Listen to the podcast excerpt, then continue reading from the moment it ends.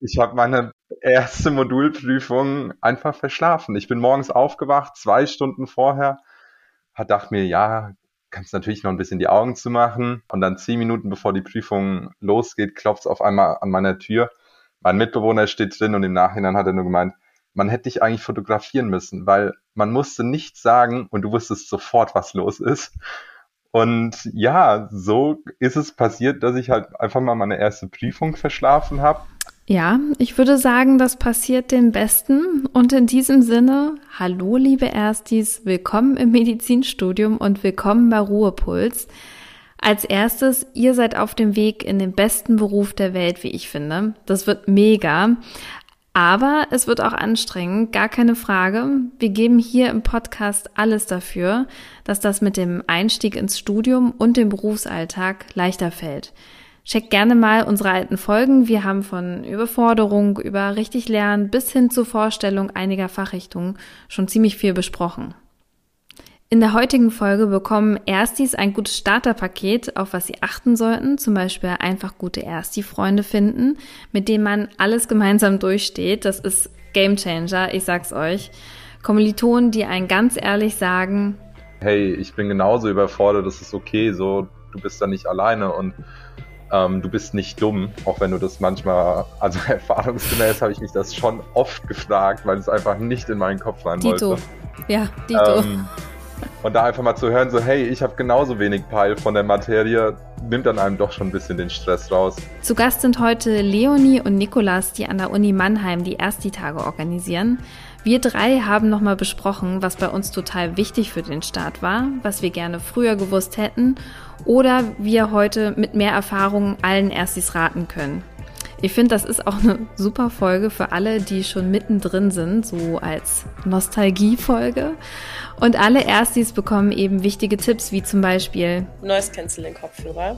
Finde ich ein Gamechanger in der Bib, weil es ist immer so viel los. Jemand steht auf, jemand geht die Flasche auffüllen, jemand öffnet irgendwelche Snacks und wenn man eh schon Schwierigkeiten hat, sich zu konzentrieren, dann ähm, ist man total raus und deshalb Kopfhörer rein und einfach keine Musik hören, sondern einfach nur den Noise Cancelling Modus einschalten. Ruhepuls. Alles für ein entspannteres Medizinstudium. Der Podcast von Via Medici von Thieme. Bevor es richtig losgeht, noch ein kleines Geschenk für euch. Mit dem Code Via Medici 10, alles klein und zusammen, bekommen die ersten 100 von euch vom 1. bis zum 30.11. 10% Rabatt auf die Via Medici Lernen und Kreuzen Jahreslizenz. Den Link dazu findet ihr wie immer in unseren Show Notes. Das erste Semester ist wahrscheinlich für jede und für jeden sehr prägend. Ein neuer Lebensabschnitt beginnt. Welcher Moment ist euch aus eurem ersten Semester besonders im Gedächtnis geblieben? Äh, es ist ein bisschen her jetzt, aber ich erinnere mich noch ziemlich, ziemlich gut dran, als wäre es gestern gewesen. Mm, wir hatten Vorbereitungswochen, äh, zwei Wochen Chemiekurs und am Ende war, war dann eben die Prüfung. Und weil ich im, im Oktober 2020 angefangen habe, äh, war ja schon Corona ziemlich im Gange. Und deshalb hatte ich bis dahin eigentlich noch gar niemanden kennengelernt, sondern hatte alles von zu Hause aus irgendwie mitgemacht. Und bei der Prüfung selbst dann zum ersten Mal irgendwie Mitstudierende und Kommilitonen und Kommilitoninnen getroffen. Und dann haben wir uns über die Gruppen online abends verabredet. Und es war gar nicht so richtig klar, wer alles kommt. Und wie wir dann in Mannheim vom Café Vienna stehen und äh, da eben so ins Gespräch kommen, ist plötzlich so eine Riesengruppe, äh, hat sich so gebildet und äh, es sind immer mehr Medizinstudierende dazugekommen und äh, es war total schön. Und es war somit der letzte Abend, bevor dann dieser Lockdown kam in, in der Stadt. Und äh, wir sind dann an den Neckar gegangen und ähm, es war eine total schöne Erfahrung. Und tatsächlich habe ich damals Leute kennengelernt, äh, die, mit denen ich immer noch total gut befreundet bin. Ähm, und ich glaube, dass mein erstes Jahr in Mannheim ganz anders gelaufen wäre, wenn ich an dem Abend nicht dabei gewesen wäre. Schön. Und Nikolas, bei dir? Ähm, ich habe ein bisschen über die Frage überlegt. Ich hatte überlegt, ja, nehme ich jetzt die erste Woche und Leute kennenlernen und das. Und nee, Ähm, ich habe tatsächlich, was mir am meisten in Erinnerung geblieben ist, dass ich meine erste Abschlussprüfung einfach verschlafen habe. Ähm, ich habe meine erste Modulprüfung einfach verschlafen. Ich bin morgens aufgewacht, zwei Stunden vorher, hat dachte mir, ja, kannst natürlich noch ein bisschen die Augen zu machen. Mein Mitbewohner war nicht da und dann zehn Minuten bevor die Prüfung losgeht, klopft es auf einmal an meiner Tür. Mein Mitbewohner steht drin und im Nachhinein hat er nur gemeint, man hätte dich eigentlich fotografieren müssen, weil man musste nichts sagen und du wusstest sofort, was los ist. Und ja, so ist es passiert, dass ich halt einfach mal meine erste Prüfung verschlafen habe. Habe sie dann im zweiten Versuch zum Glück dann hinter mich bringen können, aber irgendwie ist das, was ich so im Nachhinein auch, was ich von anderen mir öfters mal anhören darf, mit einer meiner besten Momente aus dem ersten Semester. Ist es denn im Nachhinein nochmal passiert? Du hast dir gesagt, das ist einmal und nie wieder das ist so ein richtiges Eimer und nie wieder, zumal dann auch meine Eltern und sämtliche Kommilitonen immer eine Stunde vorher mit Anrufen bombardiert und bist du wach, bloß nicht wieder verschlafen. Also seitdem passiert das nie wieder. In den ersten Tagen und Wochen bekommt man ja sehr viele Informationen. Was hat euch da geholfen, das Richtige, das Richtige und das Wichtigste rauszufiltern? Boah, also ich weiß noch, dass ich mit der Informationsflut komplett überfordert war. Also man, man kommt ja in die Stadt, alles ist neu, man, man lernt jeden Tag neue Leute kennen und dann auch noch diese neue Uni-Umgebung und Informationen von allen Seiten. Ähm, ich war total überfordert und habe dann aber erstmal versucht, irgendwie alles einfach aufzunehmen und erstmal auch so anzunehmen, ohne mir jetzt groß Gedanken zu machen ähm, und das dann irgendwie versucht, die ersten Wochen über so zu ordnen. Und ähm, ich finde, da können höhere Semester total gut helfen. Also ähm, Leute, die schon irgendwie vielleicht das erste Jahr überstanden haben oder auch schon das zweite Jahr. Ähm, wir, wir haben da zum Beispiel an unserer Uni Mentoren und Mentorinnen. Ähm, Nego und ich, wir sind zum Beispiel auch Mentoren. Vielleicht willst du was dazu sagen? Das Mentorenprogramm ist halt einfach eben genau dafür designt, die neuen Studierenden so ein bisschen in den Arm zu nehmen und halt zumal, dass sie sich untereinander kennenlernen, das soziale Gefilde ein bisschen bilden, aber halt auch eben bei Rückfragen zu Prüfungen, zu Lernstrategien sollen die Mentoren so einen zentralen einfach Ansprechpunkt bilden, der sehr, sehr gut hier ankommt. Und Mannheim ist halt einfach ein sehr kleiner Studiengang. Also wir sind 250, 270 pro Jahr. Dadurch hat man immer so ein Bild. Man kennt die Leute aus der BIP, aus der ersten Woche und dadurch, dass die das halt alles schon durchgemacht haben und teilweise halt einfach selbst die Erfahrung gemacht haben, sind die natürlich einen Schritt voraus und helfen da auch immer sehr gerne weiter. Und da bekommt man halt auch so ein bisschen die inoffiziellen Infos abseits vom Studiendekanat, nicht nur auf Uni bezogen mit, was einem halt vielleicht im neuen Ort, im neuen Studium sehr, sehr gut weiterhelfen kann. Ich finde ja gerade am Anfang ist irgendwie so äh, der viele Lernstoff und das hohe Tempo in Vorlesungen, für, also in manchen Momenten überfordernd. Wie seid ihr damit umgegangen? Also ich war auch total überfordert, gebe ich ehrlich zu. Also wir hatten das alles auch noch online. Das heißt, man konnte es irgendwie anschauen, wann man wollte, aber musste halt auch nichts anschauen. Mm, und auch da ähm, wird einem dann schmerzlich irgendwie dieser Sprung von Schule zu Studium bewusst, weil gerade so, ich hatte Bio im, in der Oberstufe und Themen, die wir irgendwie so in sechs Wochen besprochen haben, kamen dann in einer Vorlesung vor und mhm. da ist dann ich kann total relaten. Also an der Stelle genau das gleiche Gefühl hatte ich auch. Ja. Ich habe nur sieben Jahre auf meinen Studienplatz gewartet. Da hatte ich noch mal ein bisschen mehr äh, Angst. nennen wir es Angst kurzzeitig. Ich kann das total äh, nachempfinden, aber äh, red weiter. ja, also so, ich musste mich an dieses Tempo gewöhnen und ähm, dann wird halt plötzlich auch nicht mehr alles erklärt. Man kann keine Nachfragen mehr stellen. Und gerade wenn man dann anfängt zu googeln, merkt man relativ schnell, man, man kommt mit Google nicht mehr so weit. Ähm, und ja, ich, ich bin dann anfangs viel bei den Skripten geblieben ähm, und habe mir versucht, darüber irgendwie äh, Dinge zu erklären und habe dann aber für mich nach und nach tatsächlich, äh, leider ein bisschen zu spät, aber äh, die Lernplattform äh, entdeckt. Also wir bekommen ja über unsere äh, Uni coolerweise via Medici kostenlos zur Verfügung gestellt. Und gerade wenn, wenn Professoren oder Professorinnen dann mal eben über Folien ein bisschen zu schnell rüberspringen, finde ich es sehr hilfreich, wenn man das dann nachlesen kann und ähm, einfach nochmal so in einem Fließtext Dinge erklärt bekommt, die vielleicht vorher nicht so klar waren. Ähm, und ja, so bin ich damit umgegangen. Und du? Also beim ähm, akademisch, akademischen Studium technisch stimme ich da voll zu, sich halt einfach ähm, mal ein bisschen breiteres Bild zu machen. Was man, finde ich, neben der ganzen Uni halt einfach nicht ähm, vergessen darf, und das habe ich viel aus eigenem Umfeld mitbekommen, ist, was für ein Segen es sein kann, einen sozialen Rückhalt zu entwickeln.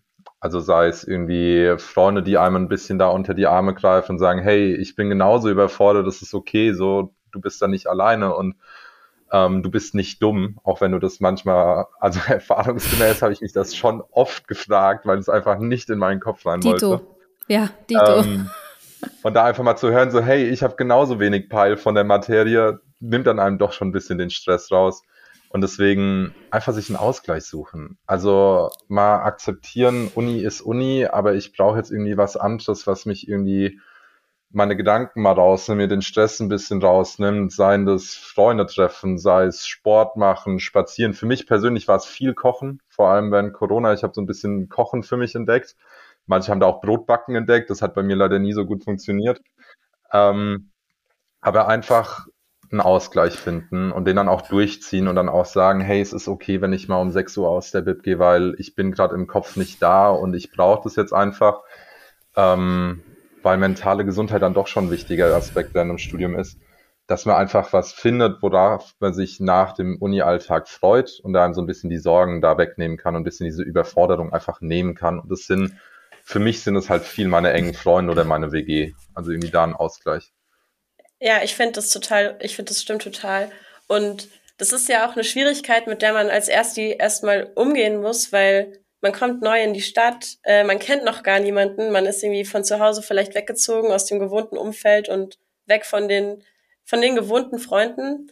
Ähm, und dann irgendwie diesen, diesen neuen Uni-Stress zu haben, aber dann auch diesen sozialen Stress, irgendwie erstmal Freundschaften zu knüpfen und, und Leute zu finden, denen man sich auch so anvertrauen kann. Also ich weiß, dass mir das irgendwie schon auch schwer gefallen ist, so erstmal mir selbst einzugestehen, boah, also es überfordert mich ehrlich gesagt alles schon so ein bisschen. Und dann aber auch Leute zu finden und kennenzulernen, denen man sich dann auch anvertrauen kann. Ähm, aber wenn man das, wenn man mal über diesen Punkt hinaus ist und das macht, dann ist es wirklich, also mir hat das extrem geholfen. Wenn man sich mal so geöffnet hat und dann plötzlich so merkt, boah, ich bin überhaupt nicht alleine, allen geht's so, ähm, dann ist das echt ein richtig gutes Gefühl und ähm, dann hilft, also es hat mir extrem weitergeholfen. Also bei uns ist halt die erste Anlaufstelle unsere erste Woche. Also wir haben da eben eine Woche, die sich ganz dem widmet, ähm, die neuen Studierenden willkommen zu heißen. Und ich weiß, dass es viele Unis auch in vergleichbarer Form haben. Deswegen, das wäre so die erste Anlaufstelle. Und danach ähm, fängt man halt an, Leute kennenzulernen, sei es über die Seminargruppe, Leute, mit denen man eben Unterricht teilt, über die BIP, über den Sport, über natürlich auch vielleicht übers Feiern gehen, ausgehen, Kaffee trinken. Ähm, es gibt einem dann schon doch viele Möglichkeiten und man lernt schneller Leute, als man denkt, weil man irgendwie allein in der BIP hat man so viele Sachen, die einen verbinden. Allein dieser Lernstress, der dann doch öfters zusammenschweißt, als man denkt. Und das war für mich dann ein guter, ähm, einfach ein guter Anlaufpunkt. Ja, da kann ich vielleicht ein bisschen den Druck für die Leute rausnehmen, die es nicht zuerst die Woche schaffen. Auch wenn ich das natürlich wärmstens empfehlen würde, aber es kann ja sein, dass man den Studienplatz ganz spontan bekommt oder nachrückt oder sonst was. Ähm, weil wir ja keine richtige erste Woche hatten und ich mit, mittlerweile natürlich trotzdem total gut angekommen bin in, in der Stadt und äh, auch ein tolles soziales Umfeld habe. Ähm, es ist also auch ohne erst die Woche möglich, auch wenn es ein bisschen schwieriger ist. Aber ich kann nur auch jedem empfehlen, vielleicht auch Freunde außerhalb der Uni zu suchen. Ähm, es ist echt manchmal ein bisschen schwer, aus der Medi-Bubble rauszukommen. Aber ich glaube, da kann man aktiv irgendwie zum Beispiel versuchen, eine WG zu, also eine WG zu gründen oder sich auf WGs zu bewerben, wo noch andere Studierende drin sind oder sich eben, wie Nego schon gesagt hat, äh, beim Unisport mit einbringen und dort noch andere Leute kennenlernen. Ähm, also so eine neue Stadt bietet schon immer viele neue Möglichkeiten. Und an der Stelle finde ich es auch total schön, dass ihr das gerade in Bezug auf die ersten Semester ansprecht. Ich finde, Mental Health wird echt runtergespielt. Wir lernen ganz viel, wie wir auswendig lernen, wie wir schnell viel Stoff in uns reinprügeln. Aber äh, genauso wichtig ist es, dass wir irgendwie unsere Psychohygiene pflegen. Und das vernachlässigen wir gerade in den ersten Semestern, weil wir versuchen, irgendwie durchzukommen finde ich es total schön, dass ihr das so aufgreift und sagt dann sowas wie mal kochen oder sonst irgendwas ist einfach super wichtig, auch wenn es nur so einfach klingt. Aber auch das zu lernen, aktiv sich mal vom Lernen rauszuziehen und mal eine Auszeit zu gönnen, um den Kopf frei zu bekommen, ist super wichtig. Gerade wenn man dann später im Beruf steht, muss man diese Kompetenz irgendwo auch haben, um bei diesem äh, Arbeitsdruck auch irgendwo zu bestehen. Habt ihr denn alle Vorlesungen am Anfang besucht oder schon bewusst ausgewählt? Ich finde, allein auch eben durch, entweder durch höhere Semester vorab oder indem er sich halt mal selbst in die ersten zwei, drei ähm, setzt, kriegt man für sich selbst ein gutes Gefühl. Also dann merkt man einfach selbst, wie viel bringt mir die Vorlesung. Natürlich gibt es manche Fächer, die einen noch mehr interessiert, dann nimmt man da mehr auch mit. Und andere wiederum, wo man weiß, okay, da sitze ich jetzt nur unkonzentriert drin, die eineinhalb Stunden kann ich dann lieber, ähm, indem ich mir das Skript durchlese, besser benutzen. Ähm, muss man einfach, finde ich, ausprobieren, weil egal, was einem das Semester oder die Semester über einem sagen, so im Endeffekt ist es ja von Typ zu Typ unterschiedlich und einfach durch Ausprobieren. Einfach gucken, sind Vorlesungen was für mich. Es ist das Schöne, dass sie oftmals nicht Pflicht sind und man sich aussuchen kann und dann einfach reinsetzen, zuhören und evaluieren, ob man das beibehält. Ja, ich habe mich das nie getraut, nicht hinzugehen, was total doof ist im Nachhinein, aber ich konnte auch früher nie irgendwie Prüfungen früher abgeben, auch wenn ich fertig war. Ich musste immer bis zum Schluss da sitzen. Ähm, und jetzt, so nach drei Jahren, fange ich tatsächlich auch an, hin und wieder welche zu skippen. Also, ähm, ja, ich finde das richtig, wie Nico sagt, ist das total individuell und ähm, wenn Freunde nicht hingehen, dann sind die meistens genauso gut oder besser. Ähm, und wenn man hingeht, dann kommt man irgendwie auch ans Ziel. Also äh, einfach genau anschauen äh, und dann entscheiden und sich da auf jeden Fall den Druck nehmen, sich auch mit den anderen zu vergleichen, weil jeder und jede einfach ganz unterschiedlich lernt, ja. Und hast du denn das Gefühl, dass du jetzt, wo du weniger Vorlesungen besuchst, dich schlechter vorbereitet fühlst oder äh, dass du dich, ja, dass es für dich so riskant anfühlt oder machst du das bewusst und sagst du, nee, das brauche ich auch nicht, es reicht mir so? Es reicht mir absolut. Also ich muss dann auch sagen, so Vorlesungen waren dann, ich glaube, weil wir halt auch online gestartet sind, äh, schon auch so ein sozialer Aspekt, jeden Morgen irgendwie die Freunde sehen. Und wir haben dann doch auch irgendwie mehr andere Dinge gemacht, als äh, der Vorlesung zuzuhören. Und das finde ich tatsächlich irgendwie eine, eine ziemlich krasse Einsicht, aber ähm, ich schaffe dann oft in 30 Minuten aktiver irgendwie Aufmerksamkeit. Genau das gleiche wie in zweieinhalb Stunden Vorlesung äh, weil ich einfach bei der Sache bleibe. Und äh, so spart man dann schon auch ganz schön viel Zeit. Hm. Also ich bin, glaube ich, genau die andere Seite. Also ich habe ja außerhalb von Corona mit meinem Studium begonnen und zum Ende hinaus kam dann Corona.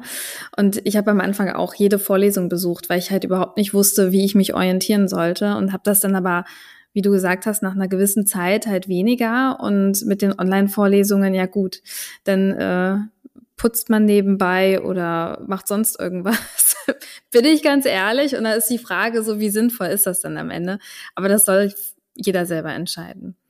Habt ihr denn in Vorlesungen oder Seminaren auch ähm, offen Fragen stellen können an die Dozierenden oder ähm, ja, oder wie geht man da um, wenn man mal eine Frage hat? Traut man sich das so im großen Plenum? Also immer mehr. Anfangs anfangs ist man vielleicht noch ein bisschen eingeschüchtert und vor allem, wenn dann die ersten Fragen kommen und die sind so super schlau und man denkt sich so, boah, also so, ich wollte jetzt so was ganz Einfaches fragen und sei es irgendwie nur ein Begriff, den man nicht versteht. Und dann kommen Leute da an und haben halt vielleicht schon irgendwelche Studien gelesen und ähm, dieser Druck nimmt aber mit der Zeit absolut ab und dann merkt man irgendwie, okay, diese, diese einfachen Fragen oft, also die helfen den meisten dann auch und, und dann sitzen neben einem Leute und die sind so, boah, danke, dass du das gefragt hast. Ich hätte es mich jetzt nicht getraut, aber ich habe mich die ganze Zeit das Gleiche gefragt. Ähm, also ich kann da nur jeden und jede ermutigen, fragt einfach. Äh, es gibt wirklich eigentlich, das sagen die Leute ja immer und man glaubt es nicht so ganz, aber es gibt wirklich keine peinlichen oder falschen oder dummen Fragen. Ähm, wenn man die Frage sich stellt, dann hat, hat sie eine Berechtigung. Ja, und manchmal geht's auch schief, muss man sagen. Und man landet bei einem Prof oder einer Professorin, die halt wirklich gerne reden. Und dann stellt man eine Frage. Und es ist schon eigentlich das Ende vom Seminar. Und dann kommt man in so eine Verlängerungsphase von wirklich 30 Minuten, wo man dann so denkt, okay, nächstes Mal stelle ich keine Frage mehr. Dann kriegst du auch mal einen bösen Blick. Zu Recht. Ist dann berechtigt, auch abzuwägen, ob die Frage jetzt wirklich so wichtig ist. Ja, das lernt man alles. Jeder Mensch ist ja irgendwie auch ein anderer Lerntyp. Ähm, wie habt ihr damit angefangen, lernen zu lernen? Selbes Spiel, angefangen mit Zusammenfassungen, sehr schnell gemerkt, irgendwie sehr viel Zeit, die dafür drauf geht und nicht der gewünschte Lernerfolg liegt vielleicht auch einfach an der, meiner Person, weil ich vielleicht dann doch nicht so der Zusammenfassungstyp bin, die ich ich habe sie dann einfach immer Skripte vorausgesetzt, die Dozierenden sind so lieb und laden es hoch, weil manche machen das ja nicht, aber dann findet man meistens irgendwo jemanden, der das mal mitgeschrieben hat und dann einfach ähm, das sozusagen als ähm, Bauplan nehmen und dann eben einfach erweitern durch ähm, Lernplattformen, durch Bücher, wenn man ein Mensch für Bücher ist oder halt durchsprechen, eben einfach so ein bisschen sich sein Konstrukt darum bauen und sich dann einfach selbst ein System schaffen. Wenn man mit Karteikarten lernt, beneidenswert, ich kann es nicht, ich gebe es ganz offen zu, ähm, aber da einfach eben dieses Lernen lernen. Also das ist mit einer der ersten Lektionen, die man dann da lernt und dann muss man einfach ausprobieren, ähm, wie man es am besten hinbekommt. Ja, was ich auch einen guten Tipp fand, war, ähm, also ich glaube, viele Unis haben Altklausuren oder zumindest irgendwelche Skripte, wo man mal nachlesen kann, was so gefragt wurde. Und tatsächlich ist es manchmal ganz hilfreich, ähm, vor dem Lernen mal kurz zu schauen, was wird denn eigentlich so gefragt, weil man dann irgendwie viel spezifischer sich auf die Themen nochmal fokussieren kann und äh, dann beim Lernen plötzlich merkt so, oh ja, dazu kam eine Frage. Und selbst wenn man anfangs noch gar nichts versteht von den Dingen, die gefragt werden, kann es tatsächlich echt hilf helfen, finde ich, ähm, sich schon vorher mal da äh, einen Überblick zu verschaffen. Also ich hatte damals so ein bisschen das Gefühl, dass es fast schon wie so ein Run war, so die Infos aus den Hörsemestern rauszuquetschen, so welches Buch, was muss ich lesen, welche Zusammenfassung war, war die beste, die jemals ein Studierender oder eine Studierende geschrieben hat. Und wenn ProfessorInnen irgendwelche Bücher geteilt haben, dann äh, weiß ich noch, gerade in den ersten Semestern ist man losgerannt und hat erstmal alle gekauft. Und zwar neu. Und dann denkt man sich so, wie oft habe ich in dieses Buch reingeguckt und es gibt einige, die noch eingeschweißt sind. Ja. auch diese Fehler darf jeder selber machen, das ist gar kein Problem. Äh, aber man lernt, glaube ich, auch mit, mit der Zeit irgendwie, welche Bücher sinnvoll sind. Und ich finde es eigentlich ganz gut, wenn man die Chance nutzt und in die Bücherei geht, sich das Buch mal einmal anguckt, durchblättert, ist das was für mich, vielleicht mal zwei, drei Tage ausleihen und zur Not dann kaufen. Muss man aber auch nicht, man kann es auch komplett ausleihen. Also bevor man da irgendwie sich in, in Unkosten stürzt, alles nicht so nötig. Und wenn man dann natürlich den Vorteil hat, dass man eine Online-Plattform hat, wo sehr viel hinterlegt ist, dann ist ja noch besser. Aber wenn man gerne so ein haptischer Typ ist und Bücher mag, dann erstmal ausprobieren.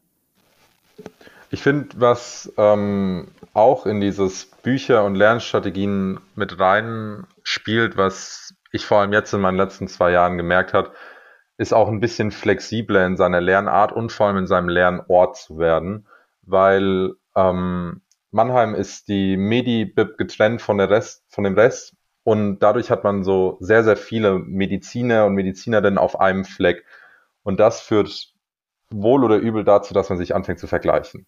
Und das hm. schon viel in diesem Lernprozess eben vor allem im Hinterkopf beeinflusst. Was mir dann total geholfen hat, ist, in Cafés zu lernen, mit Freunden mich hinzusetzen, Bips zu wechseln, einfach einen Szenenwechsel hinzubekommen, der mir so ein bisschen diesen Stress rausgenommen hat, mich mit anderen zu vergleichen oder zu sehen, hey, der ist irgendwie schon zwei Vorlesungen weiter, was dümpel ich hier noch bei der dritten Vorlesung rum? Ähm, dass man halt auch einfach lernt, ähm, neben dem, wie lerne ich, also mit was von einem Buch oder so, wo lerne ich am besten, wo kann ich mich gut konzentrieren, wo bin ich so zentriert auf mich und in den Gedanken beim Stoff, den ich lerne, dass es hier auch einfach fruchtbar ist. Und da gilt es halt auch, selbes wie mit den Büchern, selbes wie mit den Lernstrategien, einfach mal ausprobieren und halt die Augen offen halten und dann seinen präferierten Ort zu finden. Das darf man, finde ich, nicht unterschätzen. Man muss nicht in der Bib lernen, man muss nicht daheim lernen, man sollte da lernen, wo es einem am meisten was bringt. Wie sieht denn bei euch so ein typischer Uni-Alltag aus? Also so ein, so ein, ja, mitten im Semester ein Unitag, wie ist der so strukturiert und ähm, ja, was hilft euch dabei, eine Struktur zu finden? Also, ähm, es ist immer so, entweder hat man irgendwie, anfangs sind ja immer sehr viele Vorlesungen, weil der ganze Stoff ja irgendwie rübergebracht werden muss und das ist immer schön, weil das ist so Semesteranfang, man trifft die ganzen Freunde wieder, aber es ist auch ein bisschen ätzend, weil der ganze Tag halt irgendwie mit Vorlesungen vollgepumpt ist. Ähm, und dann gibt's irgendwann so diese Übergangsphase, wo man dann so der Klausur näher kommt oder der Klausurenphase näher kommt. Und ich finde, in der Phase muss ich immer ein bisschen aufpassen, dass ich so meinen Tag ein bisschen anpasse und auch so die Strukturen beibehalte, damit ich das alles irgendwie im Griff habe. Aber dann ist es meistens so, dass man irgendwie so vielleicht, also ich gehe immer ein bisschen später eher aus dem Haus, ich bin kein so Morgenmensch, aber ähm, dann ist morgens vielleicht ein, zwei Vorlesungen und dann geht man danach irgendwie in die Bib. Ähm, und ich habe gemerkt auf jeden Fall, dass meine Tage potenziell eher immer kürzer werden. Also ich bin einfach nach sechs Stunden nicht mehr so äh, auffassungsfähig und dann merke ich auch, okay, für heute reicht's. Ich, ich gehe irgendwie dann um vier oder fünf, sei es halb sechs, irgendwie nach Hause, äh, koch noch was Schönes mit meiner WG, wir haben irgendwie einen guten Abend. Die Unitasche bleibt dann aber auch ganz weg. Also so, das packe ich nicht mehr aus, das Zeug. Das steht dann irgendwo im Hausgang, dass ich am nächsten Morgen damit wieder los kann. Ähm, aber ja, vielleicht noch Sport abends. Gerade im Sommer ist es schön, wenn es lange hell ist. Aber ja, so, so sieht mein Lernalltag oder Alltag in der Uni aus. Ähm, ich finde, Uni und, und irgendwie Privates zu trennen, äh, ist für mich somit das Beste, was ich irgendwie im Studium bisher für mich rausgefunden habe. Ich bin zum Beispiel komplett anderer Typ. Also bei mir fängt mein Tag gefühlt mit dem Seminar an, weil ich so richtig bin so ein. Um wie viel Uhr? Kommt auf Seminar um an. Also wenn ich um eins ein Seminar habe, bin ich schon glücklich. Die 8 Uhr Seminare sind nicht meine liebsten Freunde. Oh, ja. Ähm, aber ich habe einfach für mich entdeckt, dass ich halt so ein Nachtlerner bin. Ich mag es, wenn es halt um mich rum ruhig wird und man einfach nicht so viel Trubel um sich rum hat. Deswegen ähm, fange ich dann auch gerne erst, also erledige ich, mor erledige ich morgens mein Zeug, mache vielleicht Sport oder treffe Freunde und dann gehe ich nach meinen Seminaren, wo zum Beispiel Leonie dann nach Hause geht, bewege ich mich halt in die Bib, weil ich einfach da besser bei mir bin ähm, und habe auch schon gern mal die Öffnungszeiten der Bib ausgereizt, was auf keinen Fall unbedingt eine Empfehlung ist, aber für mich halt einfach ähm, mein Way to go bei meinem, vor allem in den Prüfungsphasen ist, weil das ich gemerkt habe, so bin ich einfach produktiver und es ist einfach ruhiger und ich vergleiche mich nicht so oft. Deswegen ist bei mir einfach umgedrehter Tagesablauf, wenn es machbar ist, wenn ich nicht um 8 Uhr auf Station antanzen muss.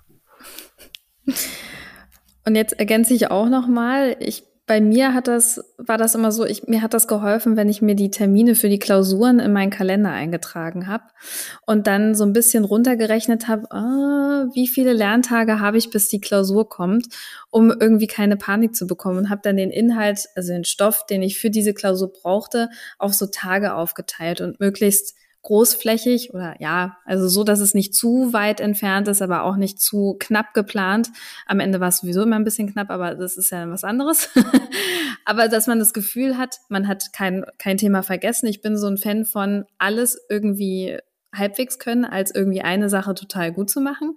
Also, dass man zu allem irgendwie was sagen kann. Und dann war ich innerlich fürs Semester erstmal beruhigt. So vor der Prüfung sieht es natürlich wieder ein bisschen anders aus, aber so im Großen und Ganzen, das habe ich immer gemacht. Deswegen mein Kalender war mir heilig. Das habe ich jetzt auch so fortgeführt mit, meinem, mit meinem Arbeitsleben und das funktioniert ganz gut.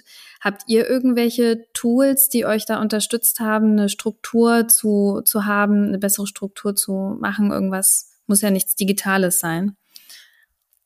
Also auch für mich Kalender. absoluter Gamechanger. Hm, Habe ich mittlerweile online und ich, also so, wenn mich jemand fragt, Leonie, können wir was machen, hast du Zeit? Ich bin schon wie so eine Omi und muss dann mein Handy rausholen, schaue auf meinen Kalender.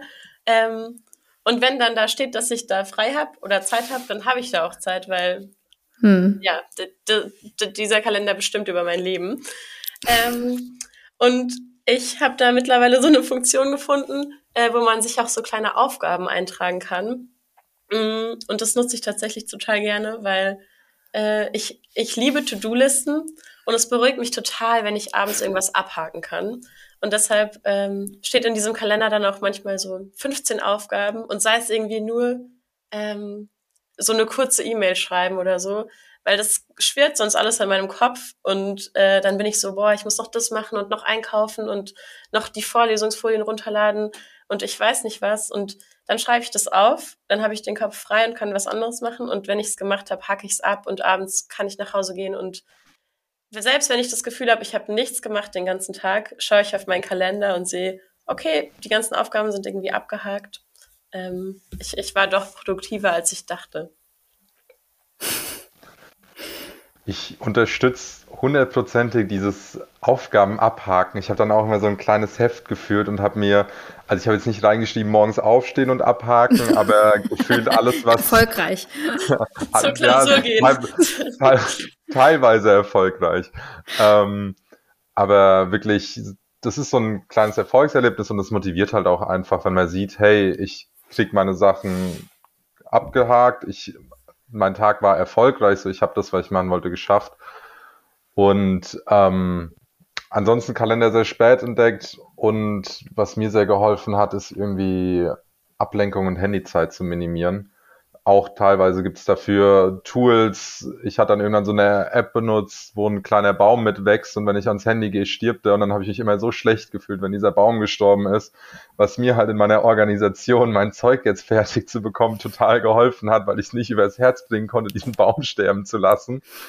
ähm, und dann war da so ein bisschen Disziplin, ein bisschen Organisation einfach an den Tag zu bringen, weil dann ist der Tag auch schneller vorbei. Wenn man wirklich bei der Sache ist, dann endet es auch früher und dann zieht sich das nicht, sondern man geht mit einem besseren Gewissen nach Hause. Ja, kann ich total unterstreichen. Ihr organisiert ja beide die ersten Tage in Mannheim mit. Ähm, was hat euch dazu motiviert, dazu, euch dazu, dafür zu engagieren? Äh, ja, genau. Also das ist ja im Grunde, wie Nico und ich uns kennengelernt haben. Ähm, er hat damals meine erste Woche organisiert, äh, die dann leider nicht stattfinden konnte, so richtig wegen Corona. Ähm, aber dann ein Jahr später bin ich mit in den AK und dann haben wir uns auch erst so richtig kennengelernt und äh, die Freundschaft ist so entstanden zwischen uns. Ähm, was total schön ist, weil das ist irgendwie was total Wertvolles, was der AK und diese erste Orga mit sich gebracht hat. Ähm, und meine größte Motivation war, glaube ich, dass ich dieses Erlebnis eben nicht hatte, diese Woche nicht hatte und ich irgendwie sicherstellen wollte, dass alle künftigen Erstis ähm, das eben haben und irgendwie eine ganz tolle Erfahrung haben und einen guten Start ins äh, Studium.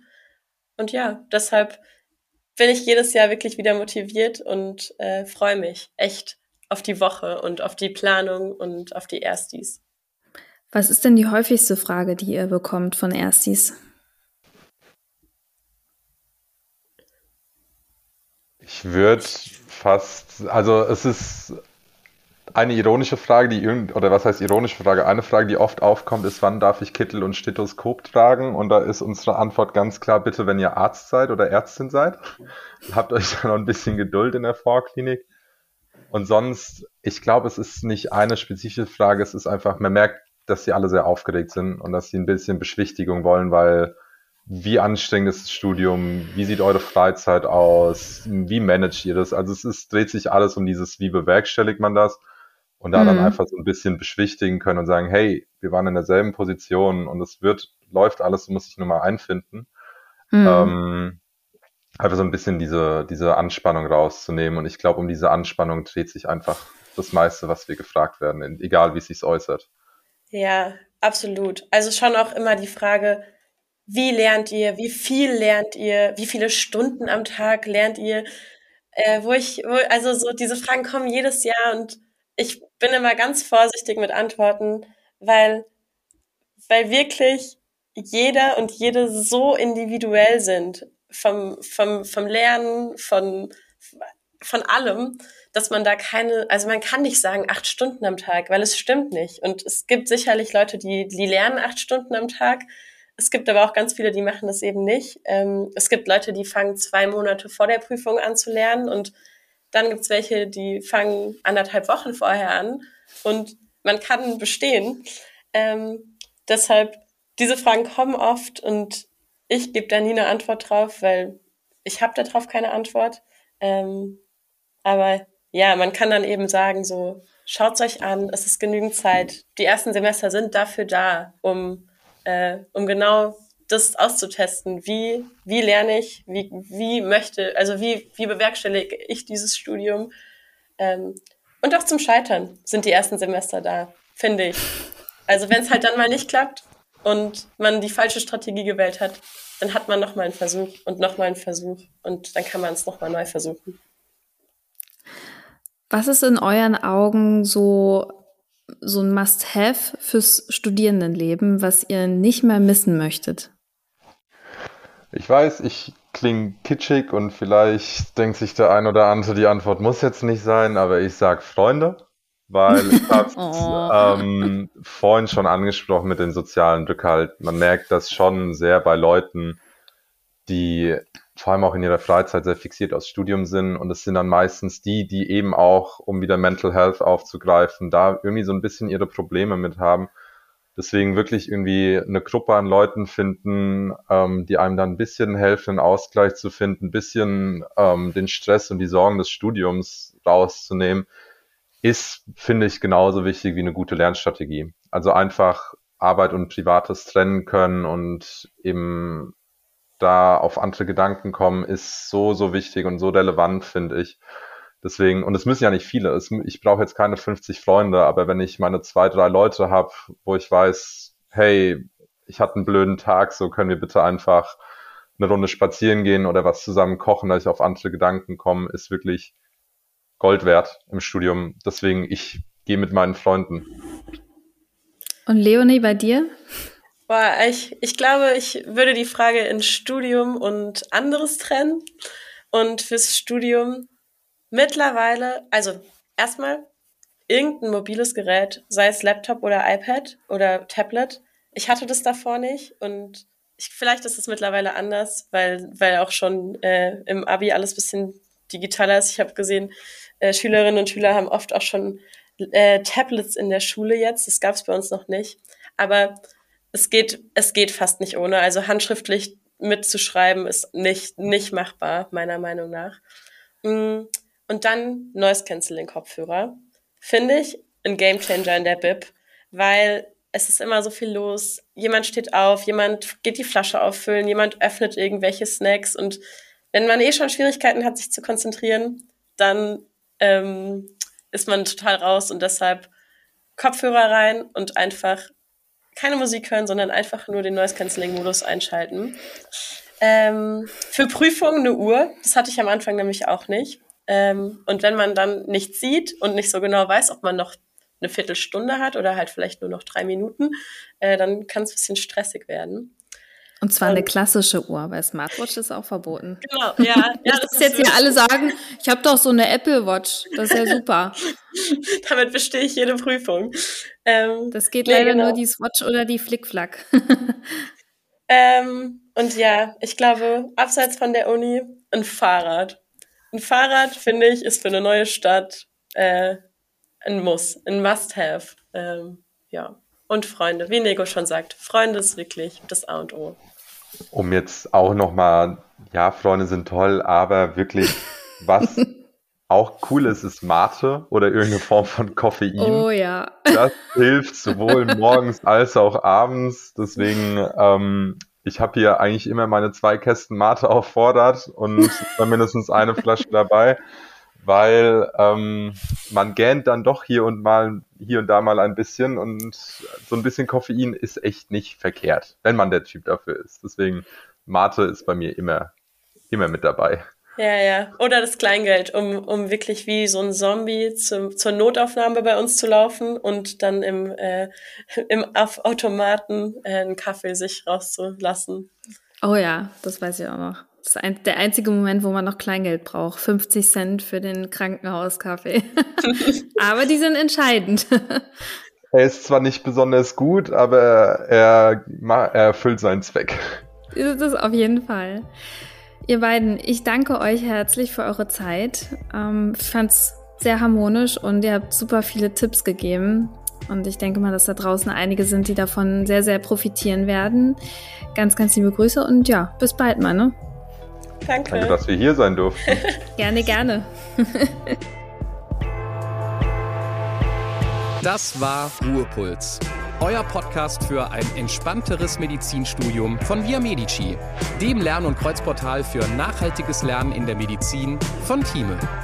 Redaktion Antonia Köser und Dr. Vera Premusil. Producer Johannes Sassenroth und Moderation Florentine Klemann.